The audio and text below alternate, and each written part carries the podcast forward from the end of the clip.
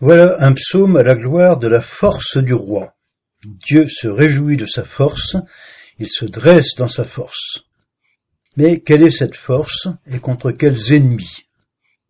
Oui, Jésus avait en lui une force extraordinaire, capable de chasser les démons. Il s'est fait aussi des ennemis, mais sa victoire du matin de Pâques n'était pas sa victoire sur ceux qui ont voulu sa mort, mais une victoire sur la mort elle-même et sur le péché.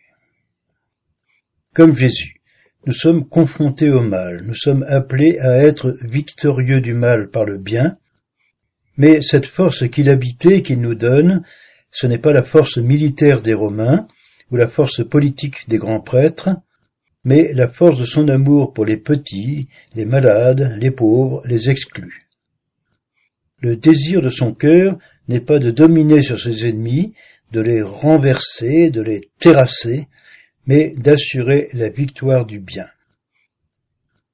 Oui, la volonté de puissance, le fanatisme, l'argent, l'orgueil de la richesse, l'incapacité de comprendre la souffrance des petits font des ravages. Mais celui qui s'appuie sur le Seigneur, le Seigneur qui le rend inébranlable, n'a pas d'autres armes que la non-violence, la tendresse et la fidélité. Ce combat est encore aujourd'hui le combat de Jésus.